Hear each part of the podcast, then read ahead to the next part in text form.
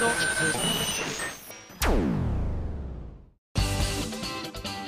井あさみのシンガーソングゲーマー。皆さんこんにちは。こんにちは。今井あさみのなんで私ここで言っちゃったんだろう。今井あさみの SSG 今回で221回目を迎えました。どうも。まるでメールを読んでるかのような返答をついついしてしまいましたけども今日はちょっとテンションが高いですね。もう夏ですからね。夏休みにもね皆さん入られてますかね？小中高大学生ぐらいの方々は。大学生はちょっとずれてるかな？分かんないけど。ね社会人の方はまああの配信日が7月20日ということでいわゆる海の日ということでもう海には行かれたんでしょうか？もうここ23週間くらい前から急激にね日本列島みんな暑くなってきてね今年の夏は1000年ぶりの猛暑だっていうのをテレビでやってましたね。ということは1000年前は暑かったんだと思ってなんかいろんな気象条件とか過去の文献とか引っ張ってくるとそういうのを全部分析すると1000年前は本当に暑かったっていうのが分析されているらしいんですよね。じゃあ何だったんだろう温暖化って思いません？なんか温暖化は人間たちが悪いことをしてしまった結果温暖化を招いたと思ってたんですけれども地球の規模にしてみたら些細なズレなのかもしれないですよね。まあでもね環境は守っていかなきゃいけないのでねそういったところも気をつけていかねばななんて思う今日この頃でもあるんですがじゃあここでメール読みたいと思います。え？嘘？ああハッピーマンデー！もう海の日終わってた。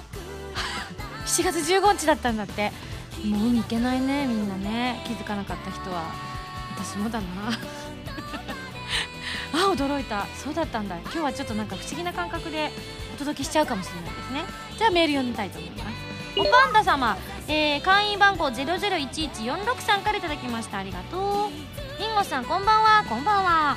先日ファミ通さんのファミキングにてプレゼントされていたサイン入りプレシャスサウンズ。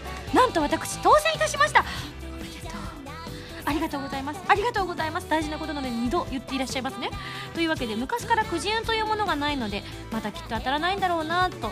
でも応募しないと当たらないからとりあえずとすっかり応募したことも忘れていたのですが覚えのない宅配便が届いた時にご近所迷惑になるくらい絶叫してしまいました。何言ったんだろう。これからもう当たらないと思うのでこの DVD を家宝にしたいと思いますので。当たらないと思うのでっていうこの言い切っちゃうあたりが過去どれだけ当たらなかったんだろうっていうのを想像させますけどね。でも気持ちは分かります。私もねあのプレシャスサウンズの自分のサインが当たった時はそんな気分でしたからね。絶叫してカメラから見切れてるのにも気づかずっていう状態だったのできっとおパンダ様もそのような状況だったのではないかと推測できますが今ね届いたものを喋ってくれたのを添付して送ってくれたんだけどそこに私がマジックで書いてますね。あのライブ DVD のところの私の横顔の上のあたりに「ビバファミキング様12月14日もライブあるおー」って書いてあるのでまあこれはちょっとしたメッセージだったんですね。セブンスソロライブが開催されるということが発表されておりますので12月14日ぜひおパンダ様も会場にいらしてくださいね。せっかく当たったんですからみたいな。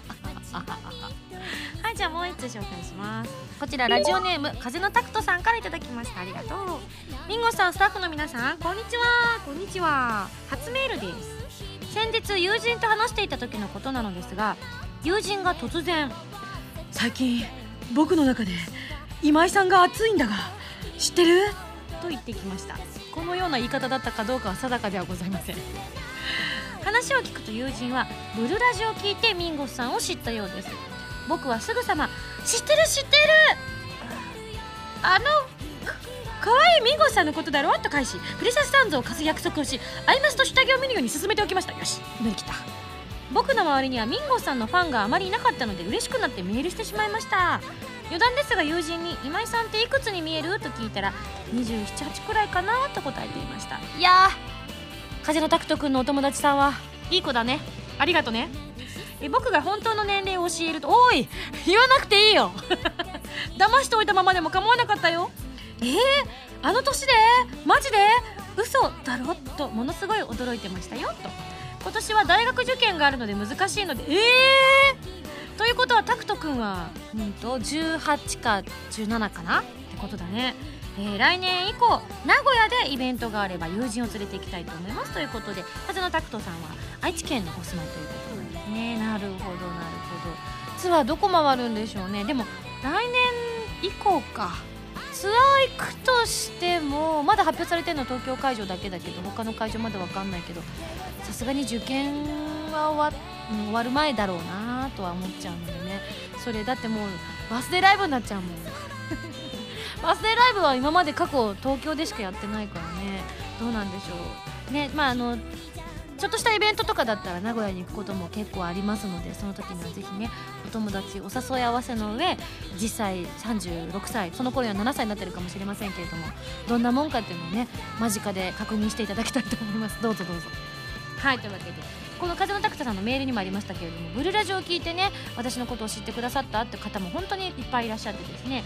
まあ今年ブレイブルーがアニメ化されることも決まっておりましてもう大盛り上がりでございますのでねぜひこちらの方も注目していただきたいと思うんですけれども今日はなんとこの後のファミセンのコーナーでブレイブルーの生みの親森利光さんがゲストに来てくださっておりますのでそちらでですね新作のアドベンチャーゲームいろいろ聞いていきたいと思いますのでお楽しみに。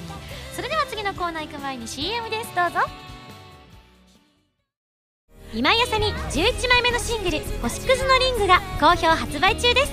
星屑のリングは OVA コープスパーティートーチャードソウルズ暴虐された魂の呪叫のオープニングテーマとなっています。カップリングには「 Tender Is the Night」「路地裏のプラネタリウム」の2曲を収録です。今回は通常版と DVD 付き版の2種類での発売。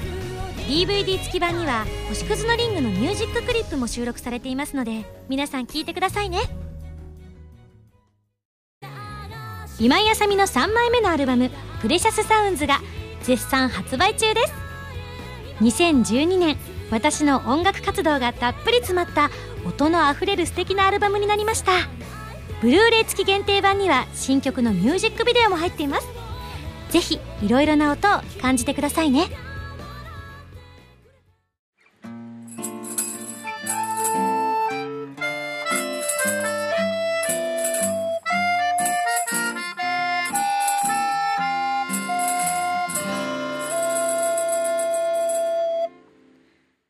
ァミセンこのコーナーはファミツー .com 編集部から派遣された謎の司令官みおちゃんがおすすめするゲームを真のゲーマーを目指す私今やさみが実際にプレイして紹介するコーナーです。前回の指令書に書いてあったゲームはアークシステムワークスさんから7月25日に発売されます。プレイステーション3そしてプレイステーションビータ用ソフトエクスブレイズコードエンブリオということで今回スペシャルゲストの方をお招きしております。呼ぶ？呼ばない？呼ばない。呼ばない。呼ばない。わかりました。じゃあ以上です。おい。呼んで、はい。振りだから。はい、ありがとうございます。というわけで早速ご紹介しましょう。スペシャルゲストブレイブルーの生みの親プロデューサーの森利光さんです。はいどうも。はじめまして。はじめましてじゃないですね。初めてじゃないです。三回目になりますかね今回でね。多分。はい。あ三回目。はい。多分適当ですねはい。はいどうも。あの別に登録とかでお邪魔したことは何回かでも そうでしたね。ありがとうございます、はその説は、はい、アークシステムワークスのプロデューサーの森です。よろしくお願いします。よろしくお願いいたします、はい。というわけで本当にブレイブルーの方では何度もねお世話になってたんですけれども、はい、今回は新作はい。エクスブレイズコードエンブリオということでいつの間に新作作ってたんですか？作ってますよ。仕事してますもん。僕知らなかった私 全然知らなくて、はなんかあのーそれこそブルラジとかでこういうゲーム出ますよっていう紹介が始まったのがまあ今年入ってからでしたかそうね。一応発表したのは去年のゲーム、ブルー、んじゃあ。ごめんなさい、えっ、と、ブルレボっていう、えっ、と、格闘大会の時に、うんうん。ディファーリアケでやった時に、最初に発表させてもらって。うん。で、まあ、今後、こういうアドベンチャーゲーム系を作るよっていうのを発表したんですけど。そうなんですよね、はい。今回しかも今まではずっと私が携わってきたのは格ゲーだったんですけれどもはい。アドベンチャーというアことで。で。森さんご自身は今回アドベンチャーっていうのはどのくらいぶりですか？いや、僕はアドベンチャーするの初めてですね。そうなんですねアドベンチャーゲームはよくやりますけどね。大好き大好きです。はい、なんとかゲートとか死ぬほどやりましたけど。あすいません、はいなんかいろいろすいません、本当にというわけでじゃあ早速エクスブレイズコードエンブリオの世界観というのをちょっと聞いていこうかななんて思ってるんですがはい。言っちゃいましたね予告動画の方であ森さんあ、そうですね。こはい。のエクスブレイズコードエンブリオはなんとブレイブルーの世界の150年前が舞台になっているお話ということでそうですね。まあ大体約150年。約約うん150年ですね。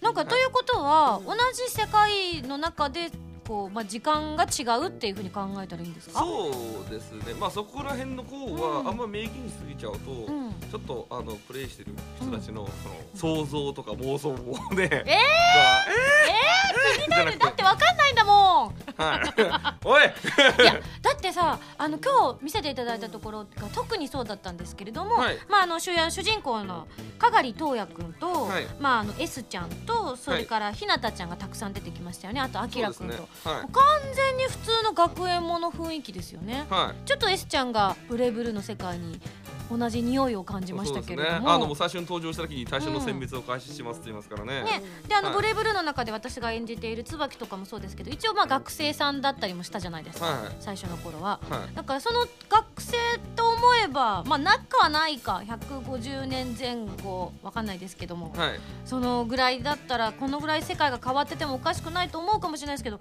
ずいぶん現代的な感じですよね。そうですね、ん。はい。まあブレイブルーの設定だとね、うん。あの後にねなんかねすごい怪物が現れて、あら日本なくなっちゃったみたいな感じになってますからね、うんうんうんはい。うんねなんかそういったところのじゃあある意味狭間が描かれていたりとかそうですね。まあちょっとそういうのに通ずるような感じの作りにはしてあるので、うん、はい、なんかあの S 見てるとある人を思い出したんですけどある人と言いますとブレイブルーの中に出てくる。ああそうです、ね、似たような服着てる人いますよね。似たような服着てる人いますね、うん。はい。あれ関係ある？ああの事前に言っときますが、はい。私今回 X ブレイズコードエンブリオの方には出演させていただいていないのではい。本当に話が分かんないんですよ、そうですよね。なので地雷を踏む可能性が高いです、はい。まあ地雷を踏んだ場合は本当に踏んだらしくドカーンとなるかもしれないんで。あ分かりました、はい。ということは S はミュウですか？S はミュウじゃないですね。S はですね、うん。もうちょっとそのなんだろう、あのあん中出てくるプレイブルーの世界であの次元境界接触用素体っていうのがあるんですけど、うん。まあそれとはちょっとまた違う。うーん、ものなので。違うもの。違うものです。違うもの、はい。難しいですね。怖いですね。突っ込んで聞くのが怖いですね。じゃあ何なんだろうみたいなところがあったり それ言っちゃったらネタバレになるそうなんですよね。怖い怖い。で他のキャラクターたちもねいろいろ出てくるんですが、はい。今回あの映像の中には出てこなかったんですけれどもこうプレイステーション3の方の表紙のところにもドドンといましたよね。あの右左上に白い髪の人が。はいあれ完全にあの杉田君演じてるいつもの彼とかなり似てましたけど。そう雰囲気似てますよね。あれ？まあ同雰囲気はじ人ですか？同じ人ではないです。同じ人ではない。同じ人ではないです。なるほど。ゼクスって名前がありますもんね。そうですね。うーん、まあね使ってる技がね、まあ、オープニングの、えーとうん。アニメーションでも見てますけどなんか周りに剣がバババって出てきて、うん。あれどっかで見たことあるぞみたいな感じの。えじゃあ同じ人なんじゃないですか、ねララグダは ラグダはソード様の扱いないんで。なるほどなるほど、はい。じゃあ違う人で気になりますね、い、やいやいやというわけでですね、まあ、本当にあの動画の時に私たちコントローラーを一切触らずとも L1 ボタンを押すだけで、はい。ゲームの方はアニメーションのように進んでいくんですよね。そうですね。今回、い、やいわゆるアドベンチャーゲームとかだとキャラクターが1万円で出てきてっていうパターンが多かったと思うんですけれども、はい。今回本当にあのかなり角度を変えたりとか演出なんかも来られていたかと思うんですけれどもはい。今回のそのこのシステムを作るにあたって大変だった部分とかってありましたか？まあそうですね。あのーまあ今回僕の方の X ブレードの関わり方っていうのが、まあシナリオのプロットを書いたりっていう感じで、システム面の方でうん。こういうふうにやりたいっていうふうにしたらあのディレクターの松沢っていうのがいるんですよ、それの方ができる限りこうなんですかアニメを見てる感覚うんうん。でアドベンチャーゲームをさせてあげたい。うん。なんで、えー途中でなんか文字の選択肢が出るとうん。彼的にはどうも冷めちゃうらしいんですよ。ああそういうタイプの方そうなんですね。そうそうなんででできる限り自然な流れでうん。物語の進行をさせたいっうんていう、でもそこにゲーム要素を加えるっていうのを考えられるのはなんか大変だったのかななんてこのシステム考えたのすごいなって思ったんですけどはい。この今回投入されているのが TOI と書いてトイシステムということでいわゆるその右に行きますか？左に行きますか？の選択肢ではなくて、例えば今日の天気気になりますか？あ気になる。見てみようで自然と選択肢が選ばれていくんですよね。そうそうそううん。トイっていうのが上に出てきたりとかねしてまあそうですね。トイのやつのアイコンがピョンって出てくると新着情報が。なんかノリはなんかツイッターみたいな感じですよね。で自分の興味のある情報を読んでると、要は、えーその別のその世界にいる、うん。あの仲間たちがその同じ情報を見ている可能性もあるとか。はなんかいわゆるこうネットのニュースとかこのニュース興味あるからクリックしてみようってそういうノリですよね。そうですそうですはうん。い、それによってどんどんだから、えー本当にゲームをやりながら途中でちょっとなんとなくツイッターをやってみようみたいうんうんな感じ、はい、で、えーどんどんゲームが進められるっていう風な感じで作りたいっていうのがそのディレクターのマスターの意向であるうんなると、はい、ほど、いう感じなんですよいやそれ他にも本当になんかこういいろいろ気になるところがあったりもしたんですけれども、はい。まあ、あの声優今井あさみとしてはすごく気になっているのが、はい。姫鶴ゆきがあれ？イソッチ？あれ？みたいな。イソッチ出てる？みたいな、はい。あと赤木りんごちゃんがあれ？ちえちゃん？みたいな。松浦ちえちゃんみたいな、はい。あらあら？っつって。これすごく気になったんですけどはい。まあ杉田君も出てるし、はい。何かあるんですかね？まあね、うん。一応ブレイブルーのね、うん。50年くらい前の話なんで、うん。ねやっぱ多少。そうなんですよね。だ大体さリンゴ先輩なんかまんまやん、そうなんですよ。まんまなんですよ。ピンクの髪の毛で、ね。あれですかやっぱなかなかプレイヤブルキャラクターにならなかったからじゃあかわいそうだから150年前は活躍させようとか。全然関係ねえし それ全然関係ねえから。そう。ということは、はい。可能性としてですよ、まあ、これはちょっとあの喋れなかったら喋らなくても全然構わなくて、ただ今井あさみ声優今井あさみが気になるというそれだけの一点ではい。聞きますが、はい。ひょっとしたらはい。椿的な人もはい。出てくるのかなみたいな椿的な人はそうですね。最初出そうと思ったんですけどね。えそのふり出ないふりやだやめて。今からでも間に合うじゃないですか。間に合わねえよねそうなんだ。もし仮に続編作る時があったらね、出てほしいかなっていう気がねえでもまずはでもこの世界観っていうのが私も多分この今聞いてくださっててあ、はい。エクスブレイズっていうのが出るんだなっていう例えばそのぐらいの情報しかなかった方と私ってほとんど変わらないぐらいの情報量しか私はほとんど知らないんですけれども、はい。こうエクスブレイズの世界っていうのははい。ブレイブルーをより深く知るためには通っておいた方がいい世界っていうまあことそれになりますよね。もありますよねはいまあ、んえーエクスブレイズで出てくるキーワードがもしかしたらブレイブルーの今度出るクロノファンタズマにも出てくるかもしれないし、っていうねそんなやらないとじゃないですかじゃあ。もうできる限りまあ、うん。もちろん、えーとゲームの作りとして、あのこれ単体でもちゃんとああの楽しめるようには作ってあるもちろんもちろん、い。それはちょっとこれ早くもっと早く教えてくださいよ。いや言って だ ダメじゃん。だって初出しになったのがつい最近ですよね。ね。ブレイブルーと絡みがあるんだよっていうのが、はい。私が知ってる限りつい先日発売になったファミ通さんでブレイブルーの世界の150年前だよっていうのがはい。載ったんです。っけ、いやファミツー .com で初めてにではじあファファミツドコムさんで初めて出た。そんなもっと早く教えてよなぜ？知りたかった。純粋にしなんかいろいろこうなんでしょうね。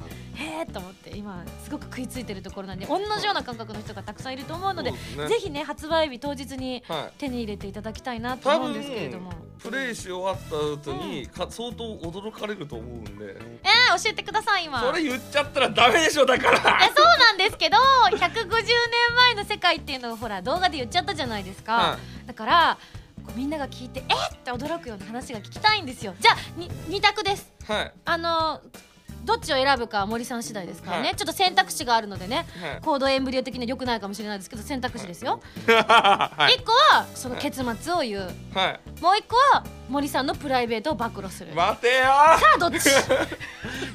どっちかは絶対あの約束したんで絶対に言ってくださいね。えー ブレエクス、ん。アドベンチャーゲームの結末言っちゃったら完全にネタバレじゃないですか。そうですね。じゃあ選択肢は一個しかないですね。プライベート？プライベートでなんかキャって思うような昔の話でもいいですよ、今まで人に言えなかったこととかないですか？最近車を傷つけられたとか。なんか森さんねやっぱねプロデューサーさすがですよ。儲かってまんな。分かってませんよ。車買い替えたんですって。あこれ最新情報ですね。どこにも出してない最新情報だやった確かにね言ってませんね。はい。ねえ。あの車種とか言っちゃうとあれなんであれですけど、はい。あのどのどういう車ですか？いやえーね。うん。今までずっとスポーツカーだったんですけどとうとう SUV に変えてしまいまし SUV って何？たあのあれです、なんかあのスペースユーティリティビークルなんだって？えー、なんベで？ベーグル？えーっと あのーでも強そうですね。そうですね、うん。あのーなんかちょっっと大きめの、あなんか 4WD のあ感じの。あそれがえっと SBI? SUV だよ。あじゃあ AOS って何ですか？AOS?、うん。え AOS はそっちか。いきなりいきますね。はい。AOS というのはですね、えーこれまでのあらすじ。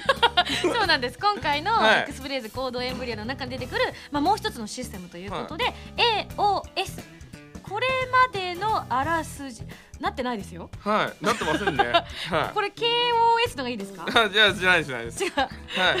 えこれけどこれすごいんですよ。うん、どういうことですか？あのですねあのセーブしとくじゃないですかあるところで、うん。これできれば俺本当に1話ずつセーブしてあの1話の途中までセーブして、うん。全部見てほしいんですけど、あのまず1話途中までやってセーブするじゃないですか、うん。で1回やめてでそこからセーブポイントから始めるんですよ、うん。そうすると今までのあらすじっていうのを全部説明してくれるんですよえ？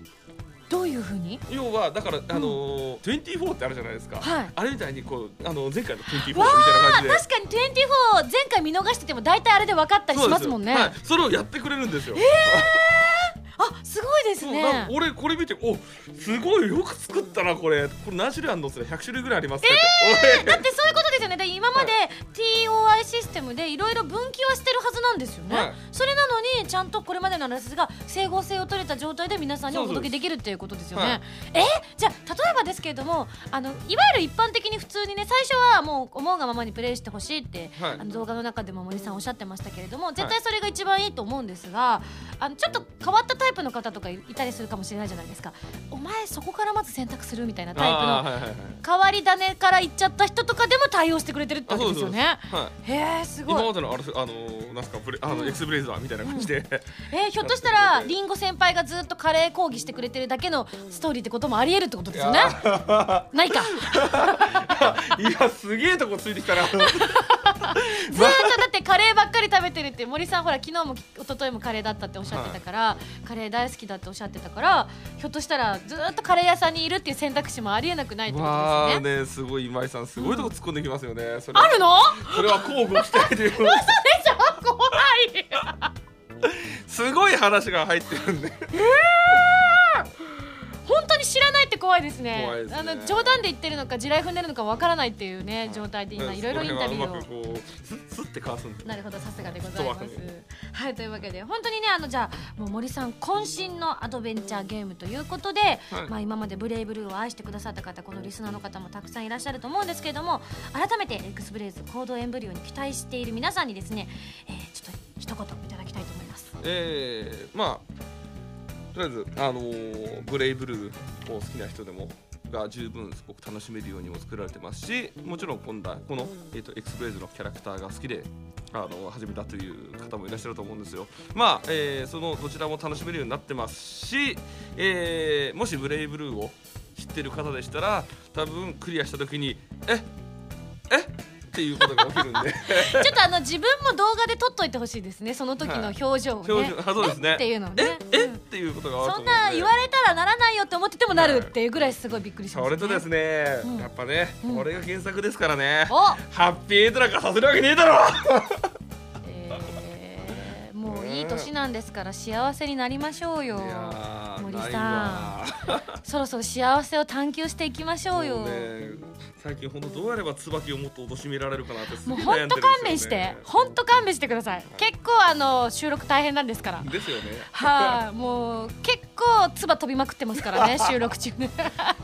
最新作の方もね、はい。かなり絶叫してますけれども今回、うん。そうですね。今回言い合い多かったですよね。多かったですね、はい。今回絡みがすすごい多かったですからね、いや本当にいろんな方とようやく絡めたって感じしましたね。そうですよ例のあのね死神さんともずいぶん絡やっましたからね。とやっとでございます、はい。そちらの、まあ、皆さんも今のどの話をしてるんだろうって気になってると思いますが、はい。これは、えー、といつのやつですか？クロノファンタズマですね。ということは？えー、ブレイブルーの、えー、ごめんなさい。ということは10月の？24日発売でございます。そうでございます。はい。こちらの方もぜひぜひ今から予約をね開始したらすぐにでもダッシュで予約していただきたいと思います、本当にやっといろんな人と絡めてます椿。ずすっごい絡んでますっと今まで私の印象狭間にグリグリ潰されてるだけのイメージだったんですけれどもね。あまたこのねブレイブルーのクロノファンタズマ出る時呼んでくださいよ。あぜひぜひぜひ、はい、本当に。そっちの方がもう多分ね、はい。言いたいこといっぱいあるでしょう。ねありますあります 山ほどありますわ。まず台本が分厚いっていうね。え全部集めると人殺しそうでしたからねそうなんです。でもせめてちょっとねここに出てくる子たちみんな本当にあのコードエンブリオの子たちみんな可愛らしい子たちばっかりなので幸せになってほしいんですけどね、全員おっぱいでかいですよね。そこ、うん、うん、それってでも森さんの趣味でしょ？そうですね、うん。はい。おっぱいが大きくて何か問題があでもこのエルスはちっちゃいですよ。あエルスはね、うん。まあ美乳ですね。うん可愛いですね、はい。CV 山本のぞみちゃん。はい。よのんたんうん。今言いたかっただけです。はい。はい。いやでも本当にあの、ねぜひぜひこちらもうすぐ発売でございます。あ7月のなんかね。25日ということで、今井さんが嫌いそうな顔の人もいますからね、うん、ここにそうなんですよこういうね。でも CV が鈴村健一さんなんですよ。あの人ではないんですよ、ね。あの人ではないです。ということはなんはい。か同一人物ってわけではなさそう同一ですね。人物ではないですね。うん。はでもなんか喋り方とかい、はい。あのちょっとした嫌そうなのに口角がキュッて上がる感じがちょっと似てたんですよね。ねえイラッとする感じがね。あそれもちろん私がじゃなくてはい。椿がですよ。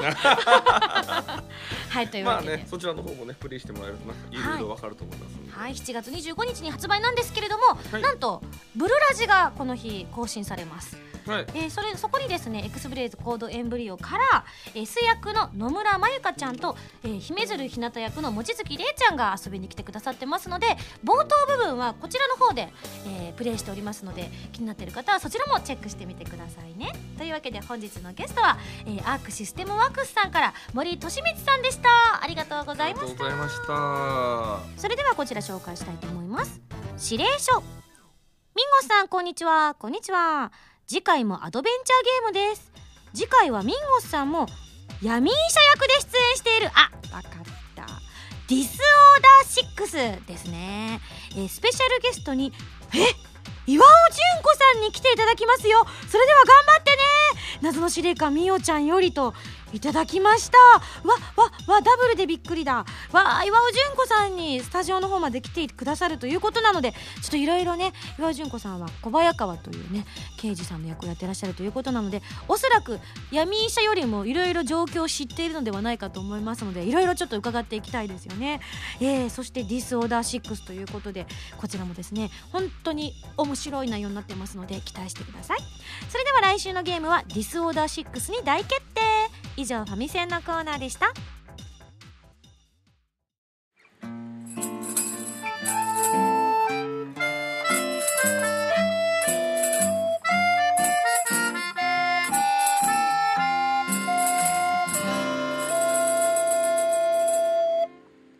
ミンゴスだよ。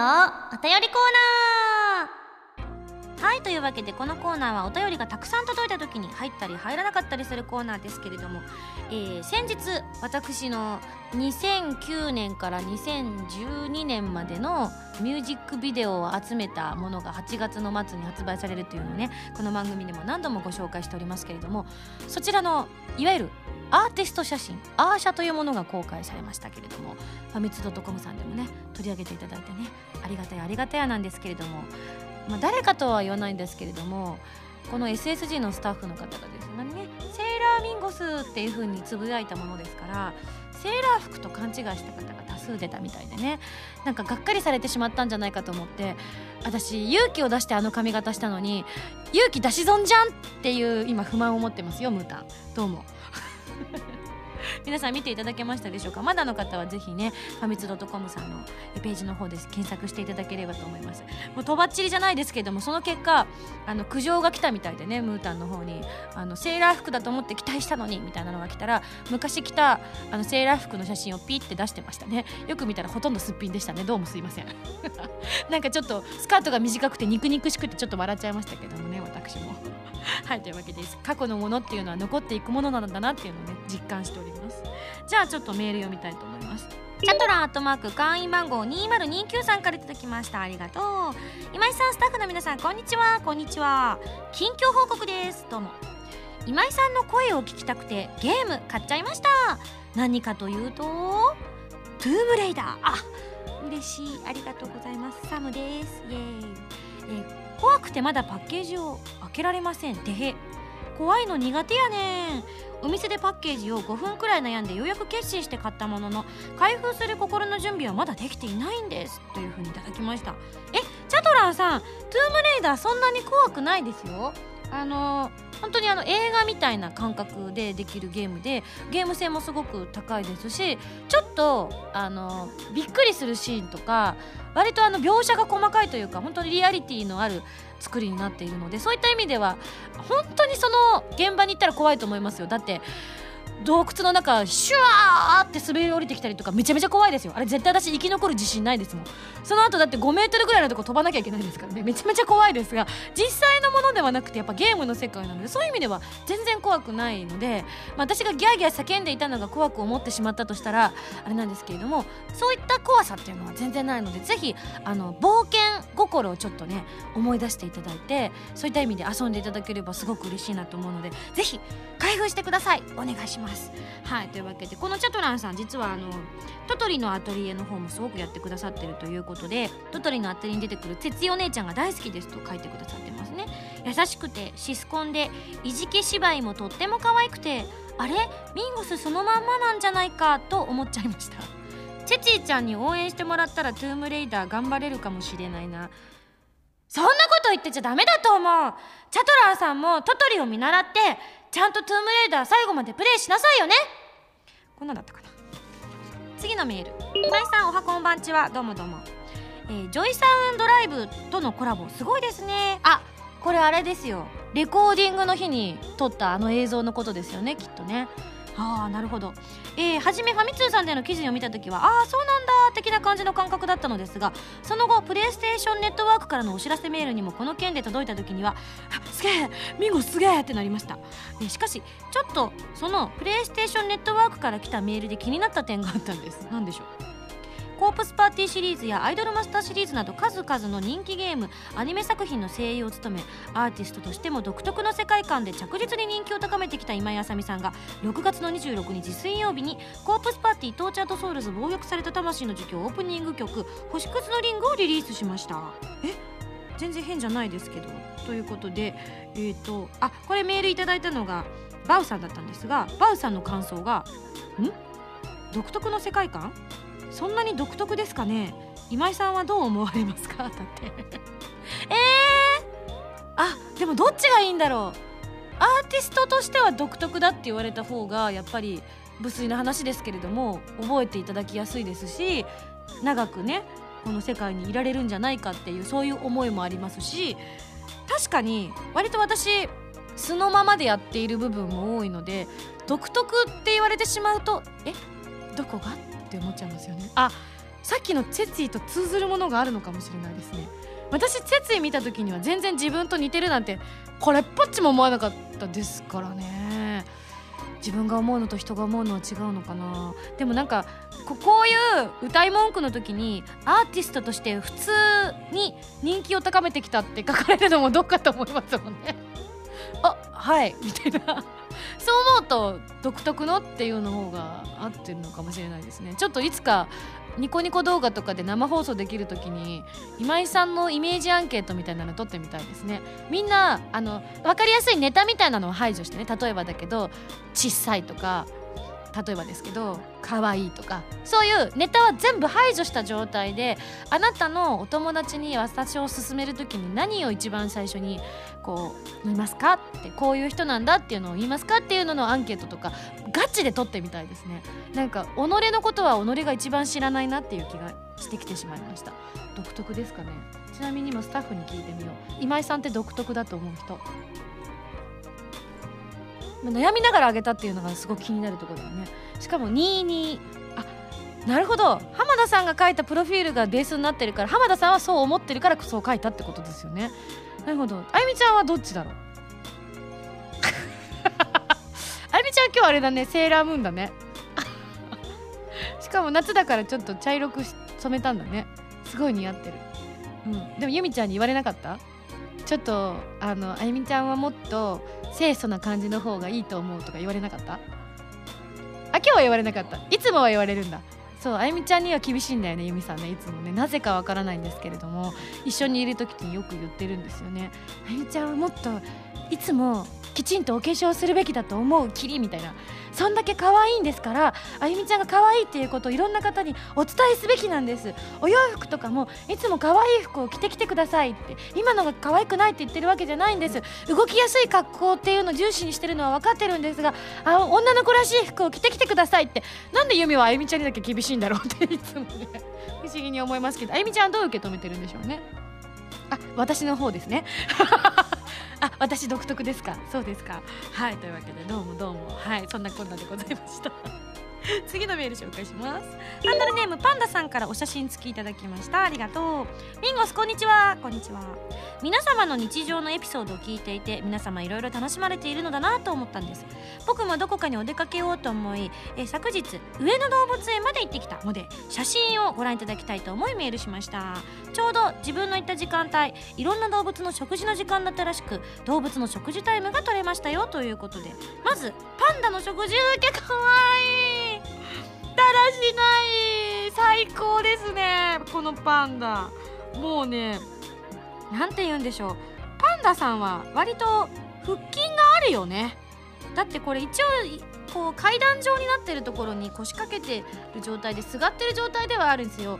なんて言うんでしょう。横から見たら角度多分25とか30度ぐらいしかないところで首を持ち上げた状態で笹を食べてるんですよね。腹筋ないとこれ持たないですよね 絶対に。そのままふーって後ろに倒れちゃいそうなのに保ってるってことは筋肉がねあるんでしょうね。今の上野動物園のパンダ2匹ともめちゃめちゃ美人ですよね。綺麗な顔してるなって。やっぱパンダにも個体差があるからどのパンダもまあちょっとあんま大きな声で言うとどうかとは思うんですけどどのパンダもめちゃめちゃ可愛いってわけじゃなかったりすることってあるじゃないですか。もちろん子供の頃はみんな可愛いんですけどいわゆるパンダってあのね子供さんは耳を塞いでほしいですけれども猛獣じゃないですか。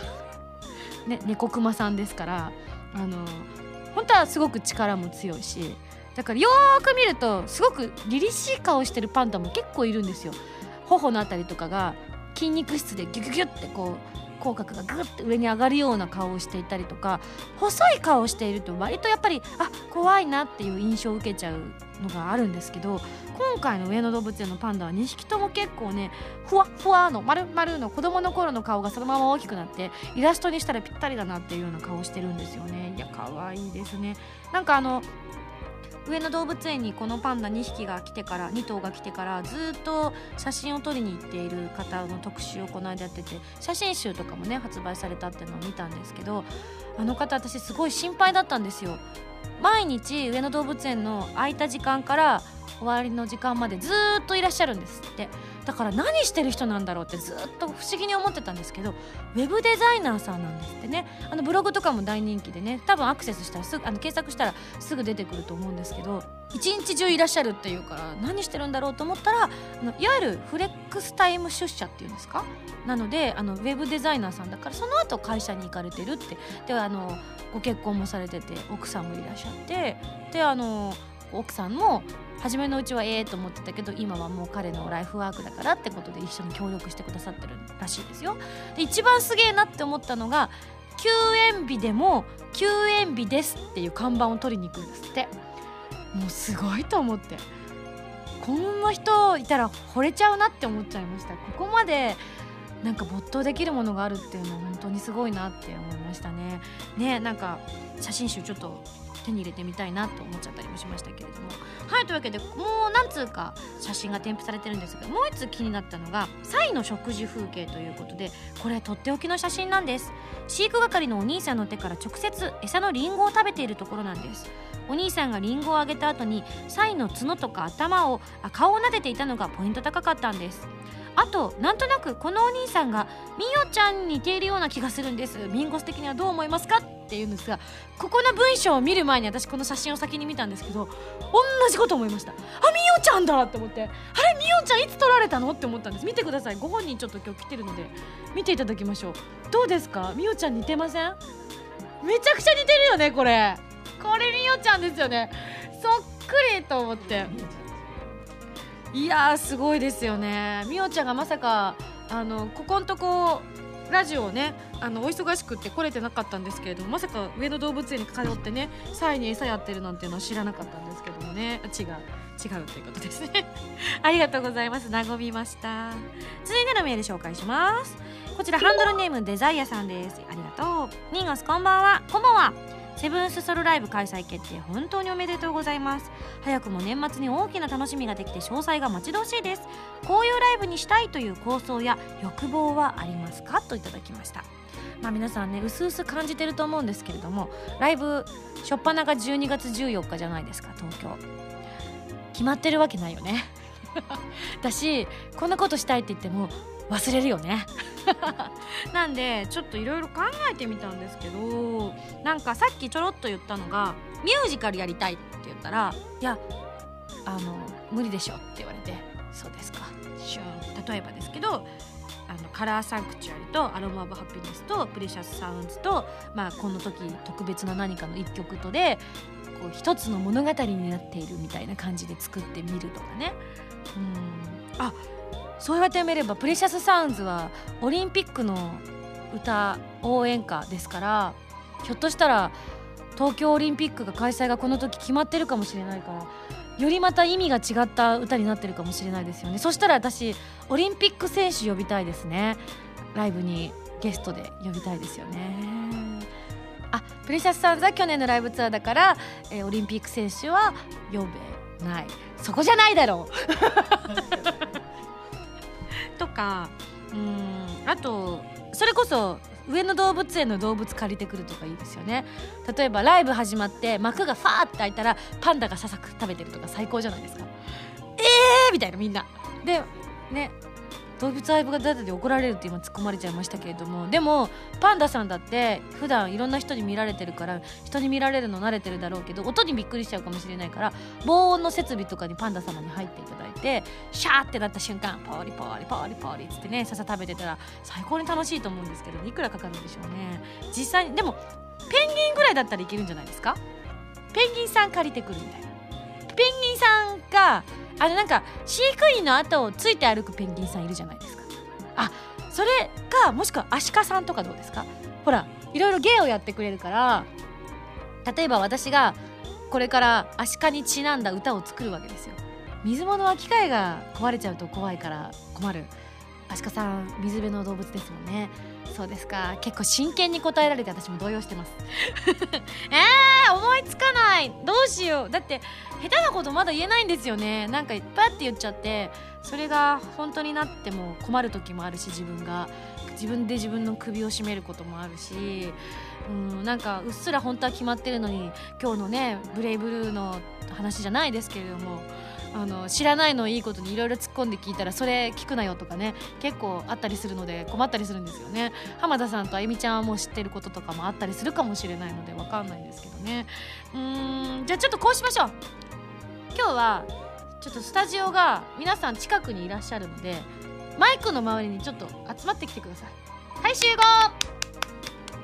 緊急首脳会談を始めます。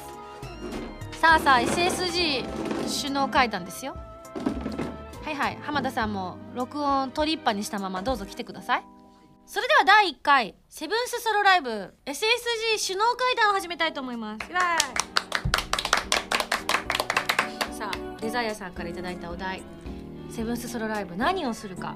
正直ミンゴスはまだぼーっとしてます。はい。はい浜田さん。手品賞それそれはみおちゃんのお箱じゃん確か一度も成功したことないですけど。ねえ結構開催されてます。はいどうぞ。じゃあイリュージイリュージョン。ってことはでもそれ今日の髪型で言ったらあゆみちゃんですよね。天候ヘア。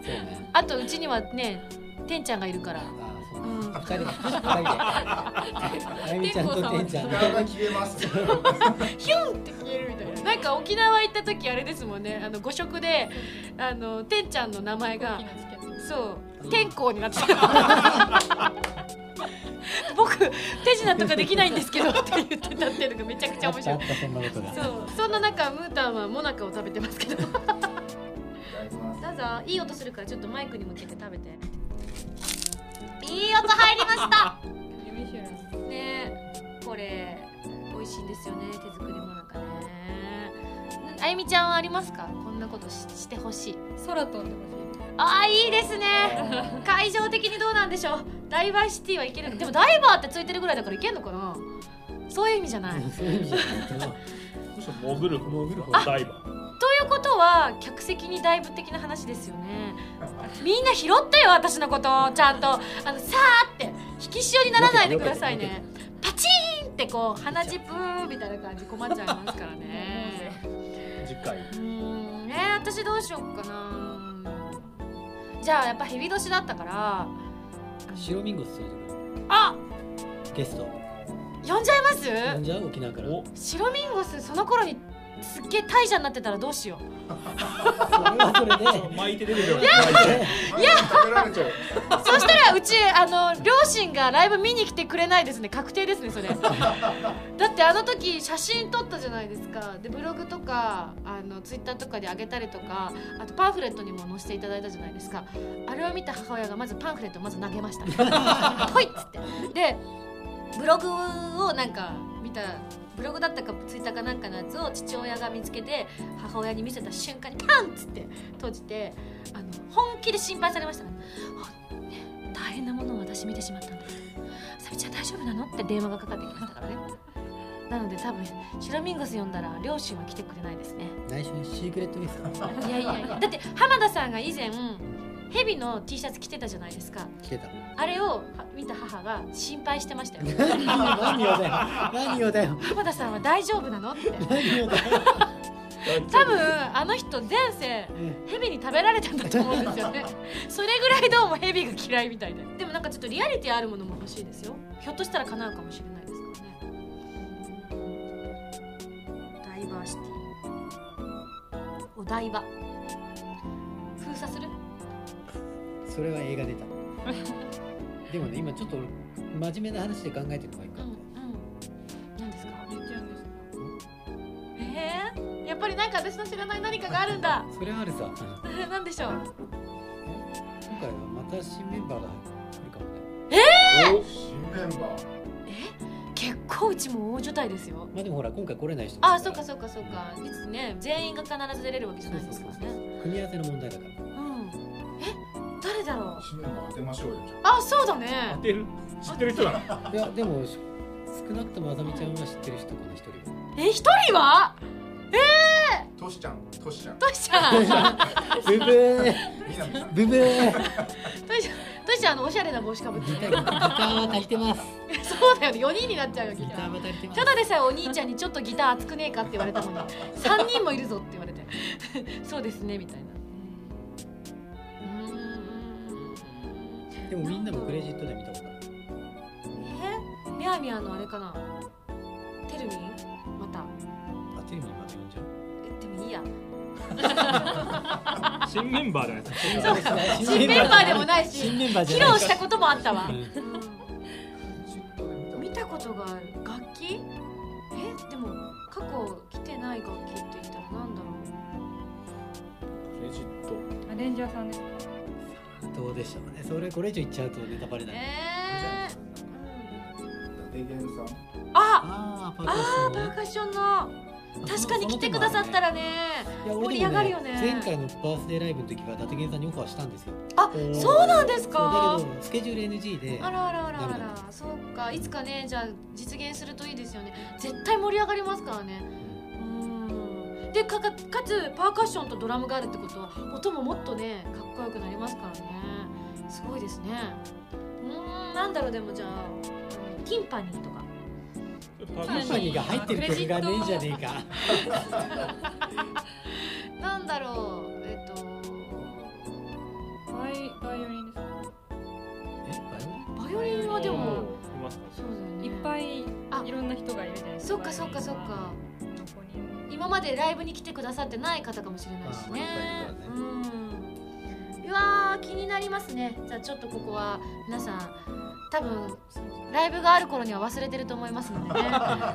新鮮な驚きとともに迎えあ入れてーみたいな。結局調整つかないで新メンバーいないっていうやつあれだけど。そうね、その時はみおちゃんが不手品やりそうだね新メンバーでに新メンバーですクレジット確か間違いない間違いない。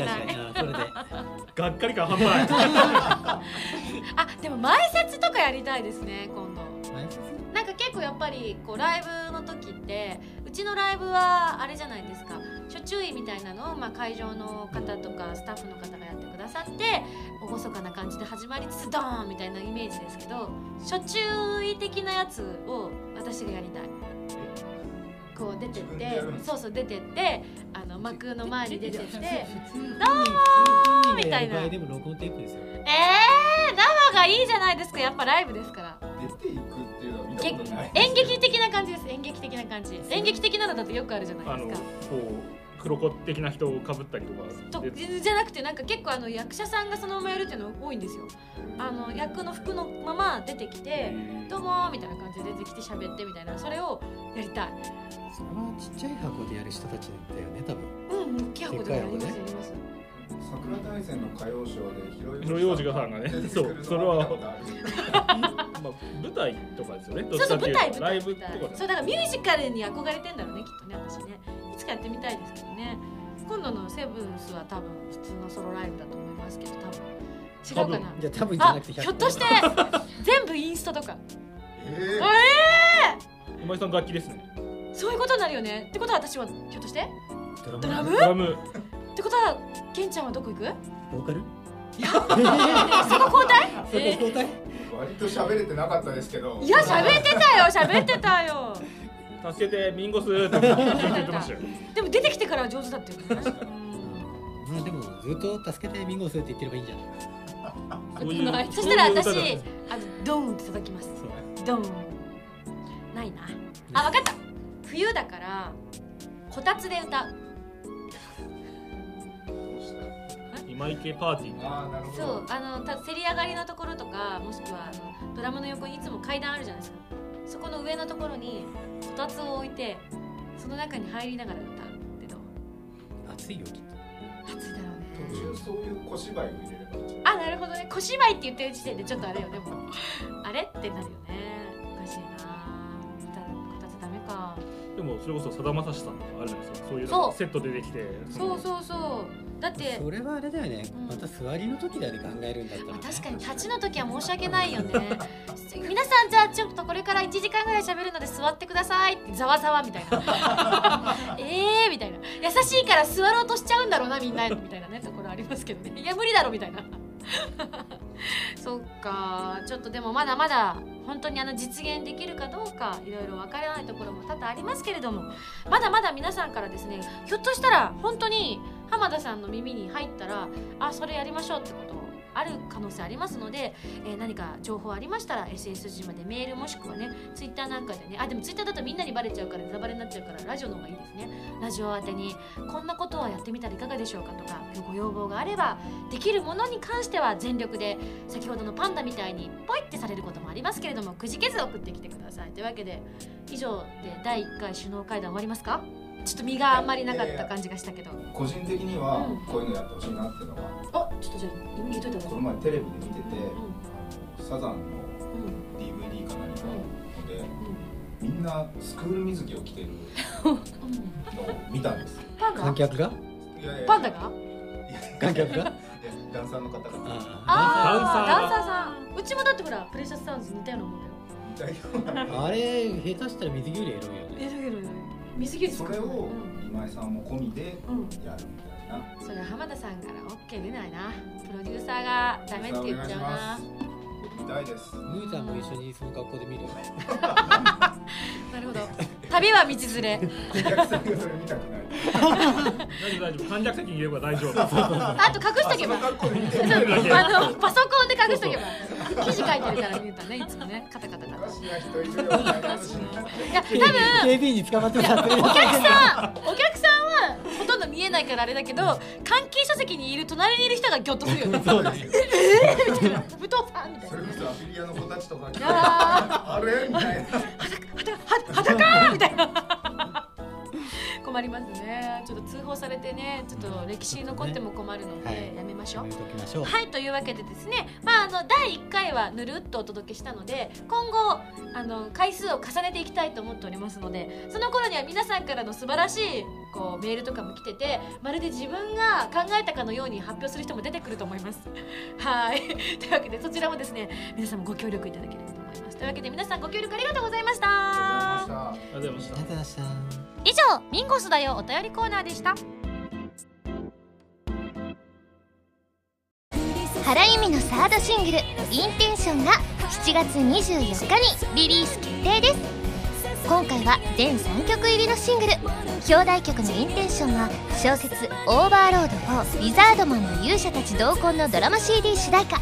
カップリング曲には PS3&Xbox360 ソフト「ファントムブレーカーエクストラ」オープニングテーマ「ブルームーン」とさらにもう1曲新規取り下ろし楽曲も収録。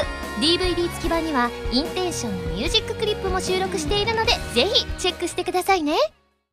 ウェブラジオ今井あさみの SSG 初の音楽 CD がついに完成。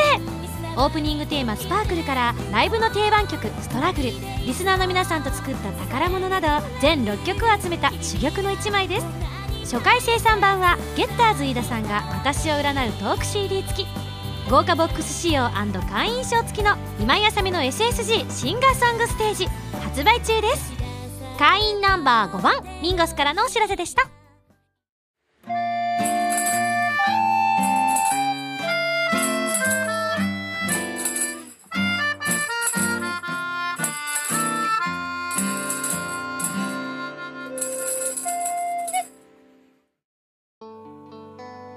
第1回 SSG 首脳会談楽しかったですね。実は私今日目の前にねさっきムータンが食べてたモナカもあるんですけど私もちょっといわゆるうまい棒的なものを買ってきたんですよ。お土産でね。でそれにメッセージが1個ずつ書いてあって浜田さんがあゆみちゃんの分も取ってあげたんですよそしたらあゆみちゃんに「はい」って渡したらあゆみちゃんが「キャー!」って言ったんですよ。多分首脳会談やった後でちょっとなんか高揚してたんでしょうね気分が。浜田さんからこんなこと言われちゃいましたって言って見せたそのうまい棒に「好きです」って書いてあったっていう。ちょっと私も1個引いてみます。たくさんあるんで。さあ私は何を引くんでしょうか。これ。じゃん。あ浜田さんと一緒のやつ引いた。捨てないでください。みんな懲りずに SSG これからも聞き続けてくださいね。はいというわけでここで私からのお知らせです。11枚目のシングル「星屑のリング」絶賛発売中です。えーそして私の初のミュージックビデオ集発売されますよ。タイトルは「今休みミュージックビデオコレクション2009から2012」ということで収録されるのはストロベリーからプレシャスサウンズまでの全8曲。発売日は8月の28日となっております。これあれですか？またコメコメ撮ったりするんですかね？これまだ内緒？あ最新情報でした、えーオーディオコメンタリーも入るよ。ぜひぜひ予約してくださいね。そしてセブンスソロライブの開催決定しております。12月14日土曜日の ZEP ダイバーシティ東京を含め全4カ所を回ります詳細は今後の発表をお待ちくださいねえーそしてこのライブの招待券100名様分が先ほどお伝えしたミュージックビデオに封入されていますので合わせてチェックしてくださいね。なんかあの私さっきちらっと聞いた情報でねこれ言ったらさすがにカットされちゃうかもしれないですけどね。なんか年内にもう1箇所ぐらい行きそうな雰囲気でしたね。いいんですか？すごい今適当に言ってしまって今日はそういう日？ファミセンからずっとそういう感じで。あじゃあ今あの私が適当に言ったのが実際にあの発表になりました。なんと年内大阪行きます！大阪会場行きます！言っていいんだ。なんかこの放送が終わった直後に、えー詳しい情報の方をファミツー .com さんの方で上げてくださるということなので気になる方はぜひチェックしてください。年末のスケジュール開けといてね。大阪で。わあわあ勢いって大事。さすがにそれ以降はまだは言えないですよね。私も知らないも言えないわ。ポロッとも言えないわ。はいというわけでですね。いや楽しみでございます。どんどん高めていきましょうね。その他フィフスライブプレシャスサウンズのライブブルーレイ &DVD SSG200 回記念の音楽 CD シンガーソングステージも絶賛発売中ですのでぜひぜひゲットしてください。番組では皆さんからのメールを募集しております。普通歌ギテ歌など各コーナー宛てに送ってくださいね。宛先はファミツドットコムの応募フォームまたはホームページに書いてあるアドレスからメールで応募する際は題名に書くコーナータイトルを本文にハンドルネームとお名前を書いて送ってきてくださいね。